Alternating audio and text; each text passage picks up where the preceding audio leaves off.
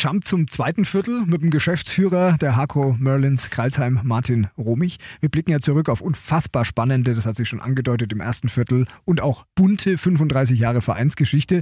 Stehen geblieben zuletzt beim Aufstieg in die Oberliga 1997. Wie viel Schub und wie viel Kraft hat das alleine schon dem Club gegeben? Ich glaube, äh, jeder Aufstieg gibt dir einen, einen, zusätzlichen Schub. Ich meine, wir waren da jetzt, sage ich mal, äh, von, von, von der Vermarktungsseite oder ähm, ähm, in der Öffentlichkeit jetzt nicht die große Nummer. Also wir waren immer noch damals ähm, in, in, einem, in einem gewissen Altersbereich in unserer Region die Nummer eins Party-Tempel, also Party-Hochburg. Ähm, man hat es verbunden, Sport, Party, Gemeinschaft, Gesellschaft, ähm, zusammen feiern. Ähm, das haben wir gut hin, hingebracht, äh, waren aber auch in der Zeit auch ein bisschen immer wieder, ähm, sag mal, vom, vom Image her waren wir doch noch recht wild und roh.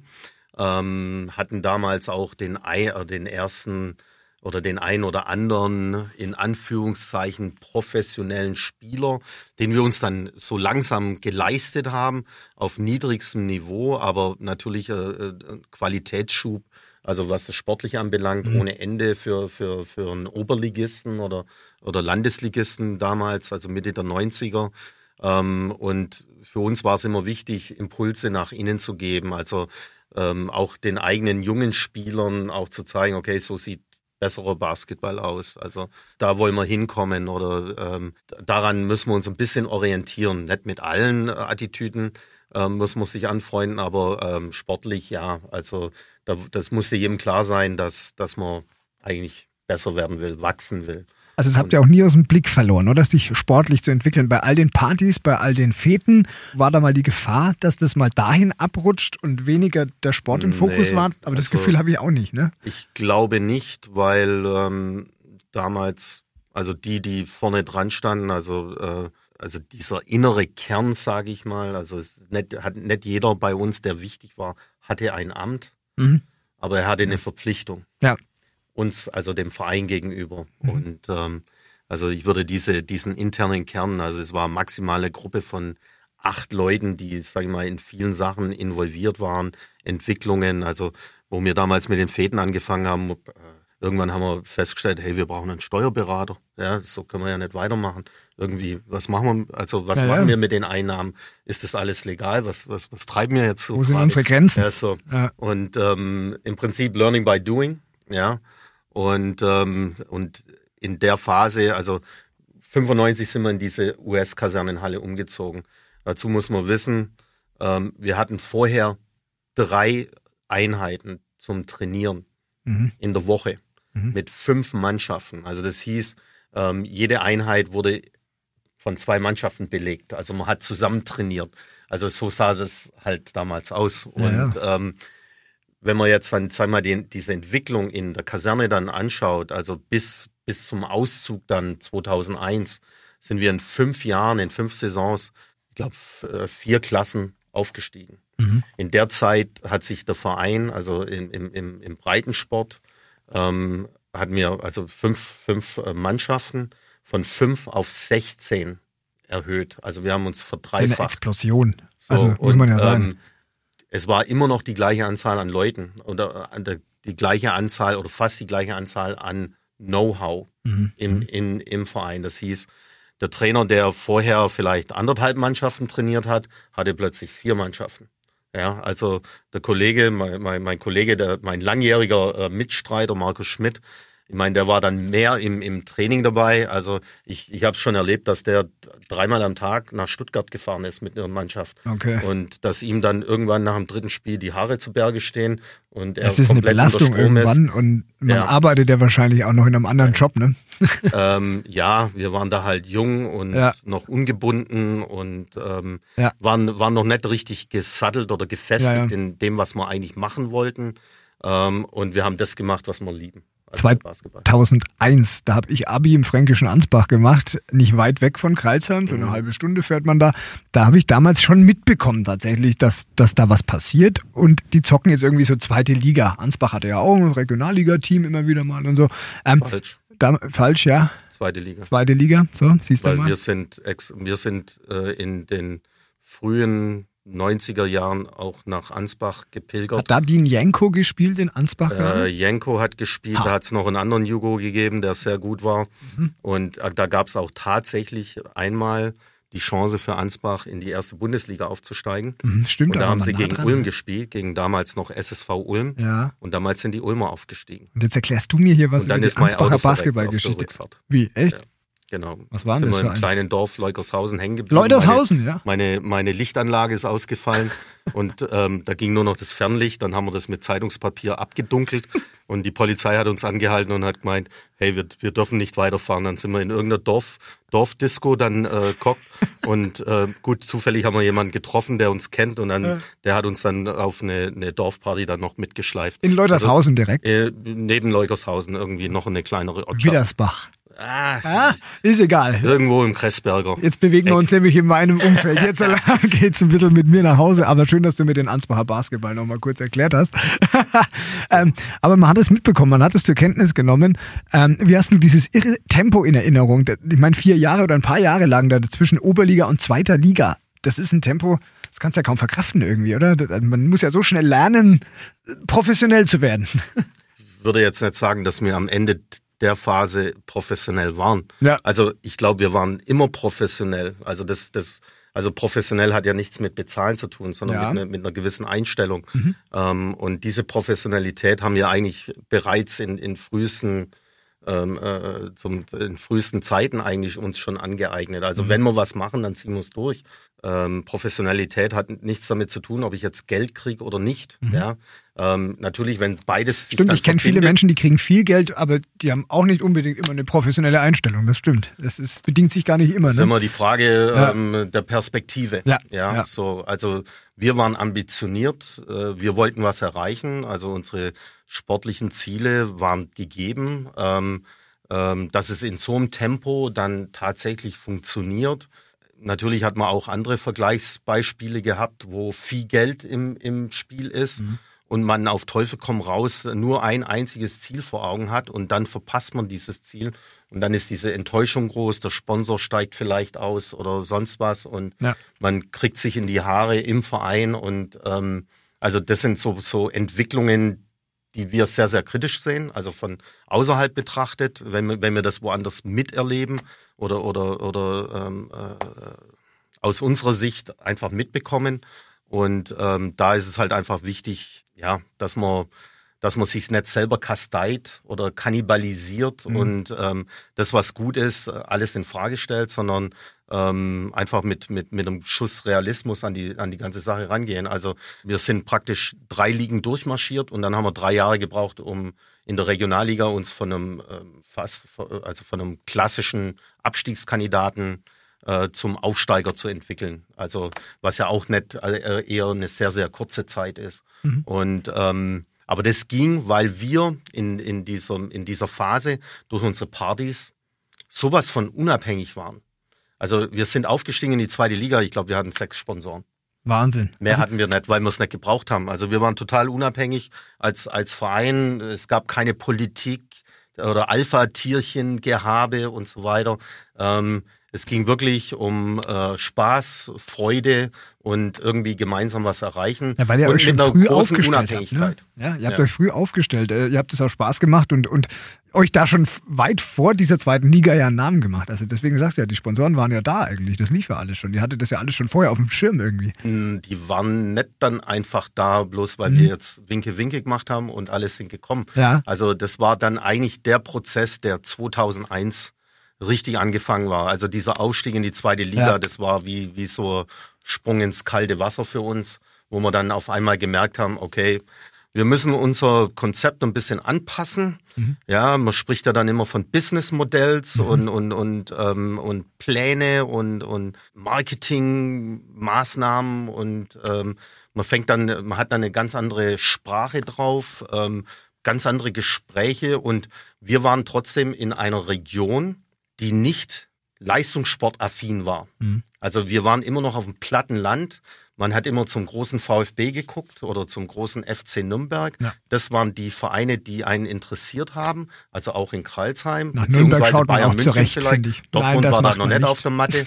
Ähm, Gladbach vielleicht damals Ja, noch. ja. Ähm, aber ähm, selber ne, ne, ne, so diese, dieses Selbstverständnis in der Region, also wirklich breit aufzustellen, Mhm. die war natürlich nicht da. Wir hatten immer noch, also unsere Zelle, die war ein bisschen größer, aber ähm, also man, wenn, wenn man kein, keine Verbindung zum Basketball, zu den Merlins hatte, auch als Bewohner der Stadt, dann liest man auch nicht die Zeitungsberichte. Ja. Ja, wenn man nicht in der Halle war, dann kann man ja auch nicht irgendwie davon ähm, begeistert werden. Bloß weil die anderen sagen, werden. boah, bei Ja. Basketball, bei den Merlins, da geht's immer rund. Und damals hatten wir natürlich durch unsere wilden Fäden, ja, wo es ab und zu, also da blieb manchmal auch kein Auge trocken. Warst ja. du da schon selber auch ein aktiv teilnehmender Mensch, oder? Absolut. Also du warst schon so eher der Typ, der Ich auch mal auf der Bar mittendrin. steht. Ja, also ich war jetzt nicht der John Travolta, der da vorne dran gestanden ist. Also Ja. wir waren da organisatorisch drin, wir haben dann mitgefeiert und so weiter. Wir haben das ganze Ding mitorganisiert. Also Ja. wir haben uns manchmal auch selber das Leben schwer gemacht. Wir hätten es eigentlich uns viel einfacher machen können.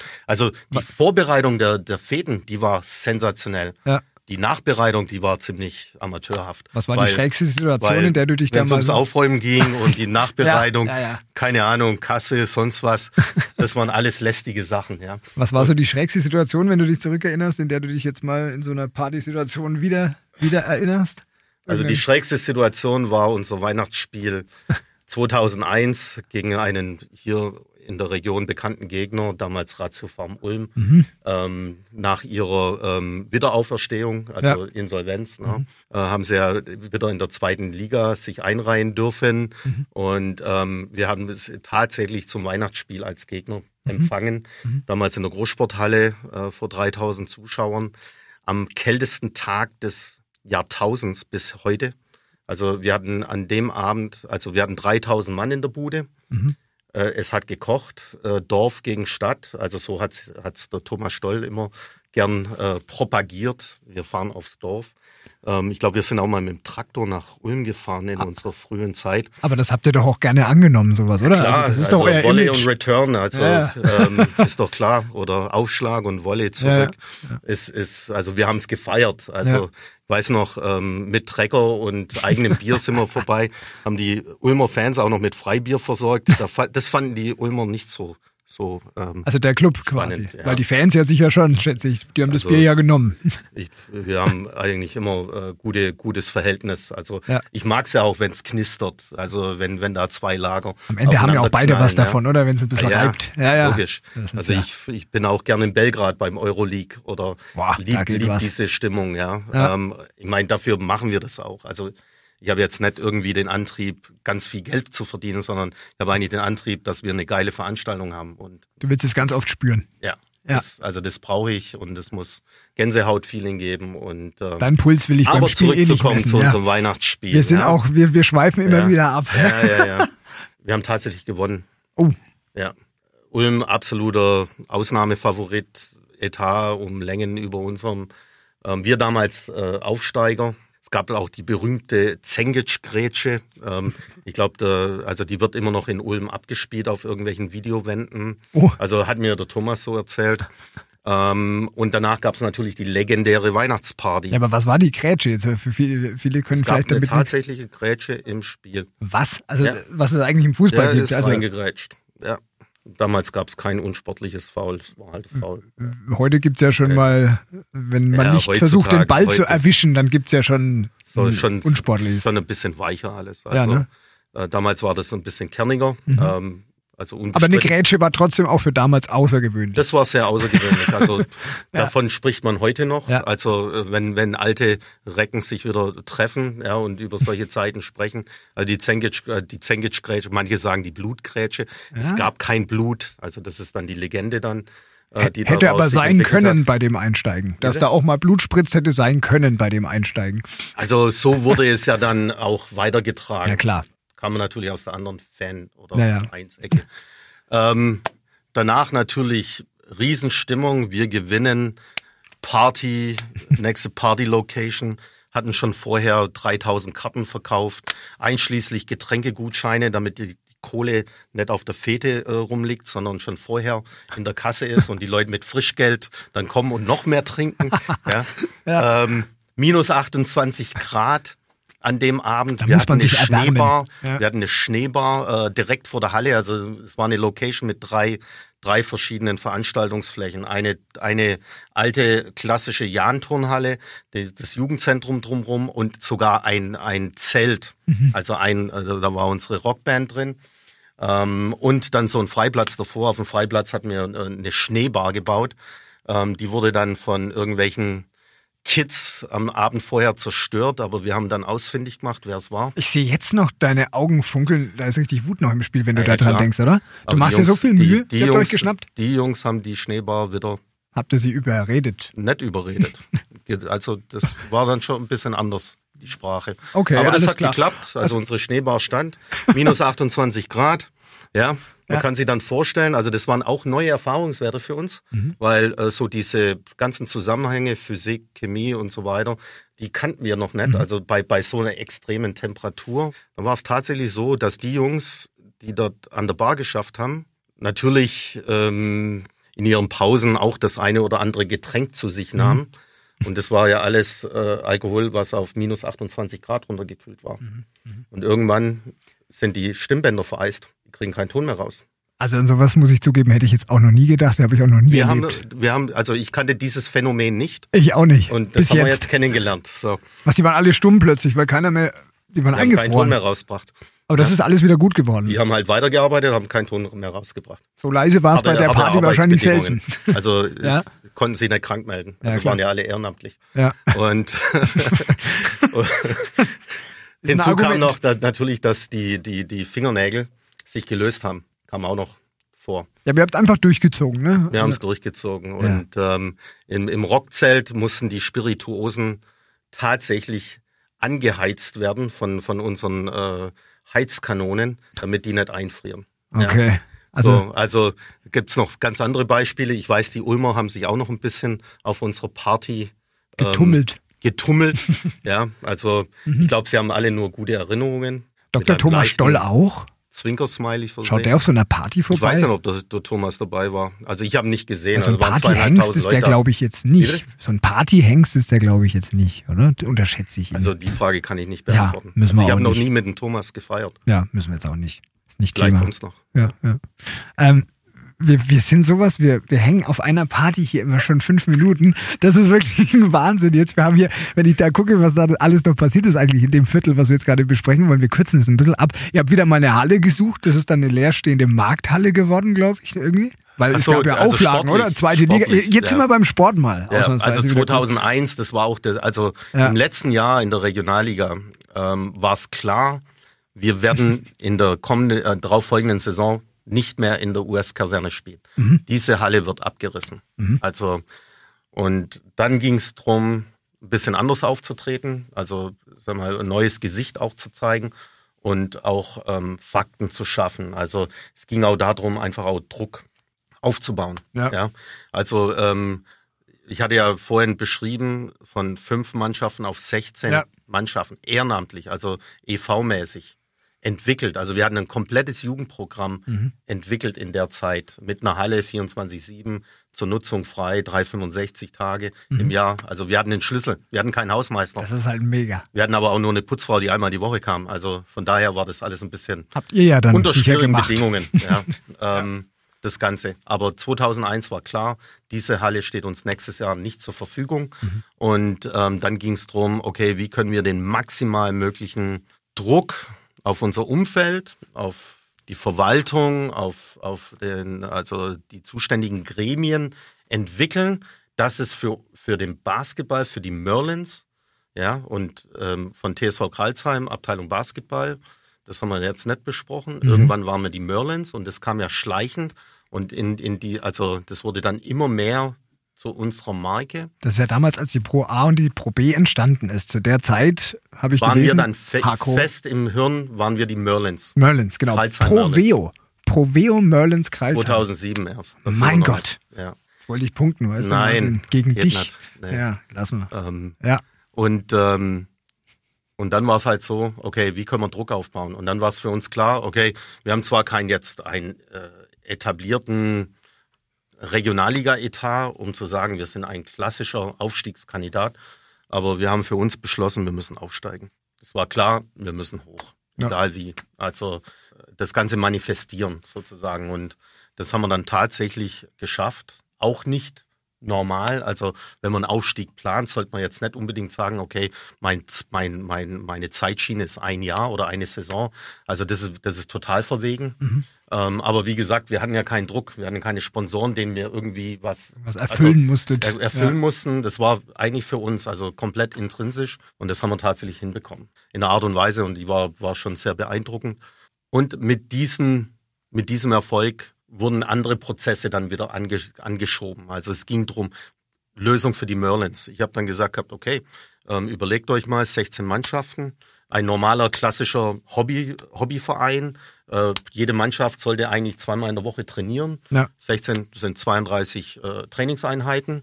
Ähm, Gut, vielleicht kann die eine oder andere Mannschaft zusammen trainieren, ist auch möglich. Also wir sind ja flexibel. Aber im Prinzip, da kann man eine dreiteilige Halle ausfüllen. Also mit, mit dem Volumen, was wir da, wie wir uns da entwickelt haben. Und ähm, das war, eine, war ein bisschen tricky. Mhm. Ja, so.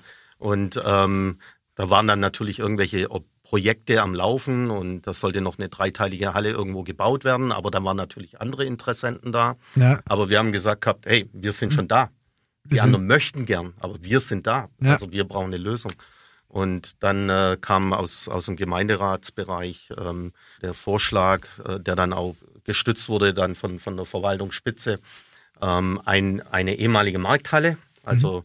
eine Versteigerungshalle für ja, äh, Fleckvieh mhm. und vielleicht auch Schweine oder sonst was umzubauen, weil die kaum noch genutzt wird ähm, in eine ähm, Sporthalle, natürlich Schulsport, ganz wichtig. Mhm. Politisch wichtig. Es muss ja immer Schule sein, obwohl der Schulsport Katastrophe ist in unserem Land. Mhm. Ja, also einfach von, vom ganzen Ablauf her, von der Wertigkeit. Aktuell findet kein Sport in den Schulen statt. So viel zum Thema Wertigkeit. Aber da, ja. Da hilft es dann jetzt quasi. Wenn man dann sagt, Schulsporthalle, dann ging da was voran bezüglich des Umbaus. Also mit Bundesliga konnten wir halt nicht punkten. Ja, ja so. krass. Mhm. Ähm, also Weg des geringsten Widerstands, ja. nenne ich es. Dann kam dann tatsächlich diese Lösung, gedeckelt, mhm. also von der Investition. Und daraus äh, entstand die Sportarena, später äh, Hakro Arena. Ähm, wir nennen sie heute nur noch die Hakro. Da haben wir, sage ich mal, ein ganz klein, also ein, ein süßes, kleineres Schmuckkästchen hier für, für den Basketball in Deutschland hingestellt. Also wer, wer schon mal in der Halle drin war, der weiß, wovon ich rede. Die, die noch nicht drin waren, das ist eine Bildungslücke. Also das für ist, Basketball. Mit dem Aufstieg 2014 ja. sind wir in eine größere ja. Viehvermarktungshalle dann umgezogen. Da kommen wir nochmal drauf nachher, weil das genau. ist ja auch so, eine Viehvermarktungsteil im Endeffekt. Genau. Also es bleibt also auch heute was Besonderes. Bisschen, ja, genau, das passt schon. Aber ihr, ihr, geht ja mit diesem ländlichen Image gerne um. Aber ähm, sechs Jahre zweite Liga, wir machen jetzt einfach so ein bisschen einen Sprung auch, weil sonst, oh, wir, wir zwei, wir könnten, glaube ich, drei Tage kannst du uns irgendwo einspannen hier in so einem Raum. ähm, wir gehen mal dann zu, den, zu einem Mega-Ereignis, weil ihr habt den Aufstieg gepackt tatsächlich in die erste Liga 2013, in der Saison 2013-14. Erstmals in der Geschichte der Merlins im Playoff-Finale Finale der Pro A gewesen. Gegner Tradition pur auch, ne? Die BG Göttingen. Was hast du am Tag des ersten Finalspiels gefühlt? War das Stolz? Hattest du feuchte Hände? Du meinst in der letzten Zweitligasaison? Also genau. 2013. 13, 14 müsste ja, ja. das gewesen sein. Finale gegen Göttingen. Wie, wie ging es dir vor diesem Spiel? Das ist ja schon, wow. Ja, gut, krass. aber wir waren ja schon aufgestiegen. Das schon, aber für dich geht es nicht am Ende nur um den Aufstieg, glaube ich. Für dich ist doch auch das, das Spiel allein ist doch auch ein Gefühl, oder Sagen nicht? Sagen wir mal so, also für den, für den internen ähm, oder das, was hängen bleibt, ist nicht das Spiel in Göttingen. Ja. Das ist das Halbfinale, das letzte Spiel oder Finalspiel gegen Nürnberg, in Nürnberg. Bei den also Falcons, also, ne? Bei den, äh, ja, damals hießen sie, glaube ich, anders. Also ja. die haben ja auch, die wechseln auch ihre Namen wie die Unterhosen, Hemden. ja. ja. Ähm, mhm. Aber das Spiel ist legendär. Weil das den Aufstieg einfach klar gemacht hat. hat. Ja. Das hat den äh, Aufstieg klar gemacht. Göttingen war dann, sage ich mal, so ein bisschen das, das, das Add-on. Das Add-on, das, äh, die Creme on top, also die Sahnehäubchen. Ja. Aber ähm, im Prinzip waren wir da schon durch. Also für uns ging es ganz klar um den, um den Aufstieg und ähm, äh, das, das andere war Add-on und ähm, also ich kann mich an, an das Nürnberg-Spiel äh, um Längen mehr erinnern, okay. weil mhm. ähm, also ich kann mich an die Autokorsos erinnern von Kralsheim nach Nürnberg auf der Autobahn. Äh, also du bist gefühlt an, A6, an, ne? an ja. hunderte von, also ich übertreibe jetzt natürlich wieder wieder Angler, ja, ähm, an Hunderten von Autos vorbei und du hast nur Merlins-Fans um dich rum gehabt. Also selbst auf dem Weg in Nürnberg auf der äußeren Bayreuther Straße, die praktisch direkt zur Halle führt. Ähm, war in ja, eurer Hand. Also wir waren in es war in unserer Hand, ganz klar. War es dann auch gefühlt ein Heimspiel? ganz also, klar. Weil eure Fans machen sowas zum Heimspiel. Sowieso. Also Nürnberg einfach. war immer Heimspiel. Nürnberg ja. ist ähm, leider basketballerisch, ähm, sag mal, emotional ähm, sehr, sehr, also da kann ich auch zum Schachspielen gehen. Oh, so dramatisch. Also ohne jetzt den Schachspielern zu nahe zu treten, ich war noch ja nie. ein bisschen animieren. Ja bisschen aus, aus den Pötten zu kommen, ist doch ja, klar. Klar, die, die sollen ja durch dich jetzt auch, durch diesen Podcast sollen die einfach Haben besser ja eine werden. neue Halle mit 4000 Mann. Das stimmt also tatsächlich. muss man ja auffüllen, ne? Ja, aber, aber eine Halle kann voll sein oder sie kann auch stimmungsvoll sein. Das sind ja Unterschiede oft, ne? Also, aber die muss erstmal voll werden, ne? Stimmungsvoll. Ja, stimmungsvoll. Also stimmungsvoll ist, glaube ich, der bessere. Ja, ja. Also, somit 2013, 14 Vizemeister in der Pro A, aber eben sportlich aufgestiegen. Ähm, das heißt, Duelle mit Alba Berlin oder dem Liga Primus Bamberg ja damals auch. Wie lange hast du gebraucht, um das irgendwie sacken zu lassen, zu realisieren, dass die jetzt auch nach Kreilsheim fahren dürfen? ich glaube, die, die, die echte Realisation kam ähm, nicht mal in der Saison. Also wir hatten gar so keine. Zeit. Ja. Wir hatten gar keine Zeit. Mhm. Also im Prinzip im Tag des, des, des, also wo es klar war, wir steigen auf, ähm, ging es darum, ähm, sämtliche Auflagen die die BBL an die, an die äh, Aufsteiger stellt, viele, auch ne? zu erfüllen. Und wir hatten keine abgenommene Halle, wir hatten nicht mal eine Sporthalle. Also wir wussten ja noch nicht mal, ob das alles uns gelingt. Also ich weiß, dass intern an, in, äh, in, in den, bei den Vorständen der Liga äh, Wetten darauf abgeschlossen wurden, ähm, ob wir es schaffen oder nicht. Boah, das spornt dich doch an, oder?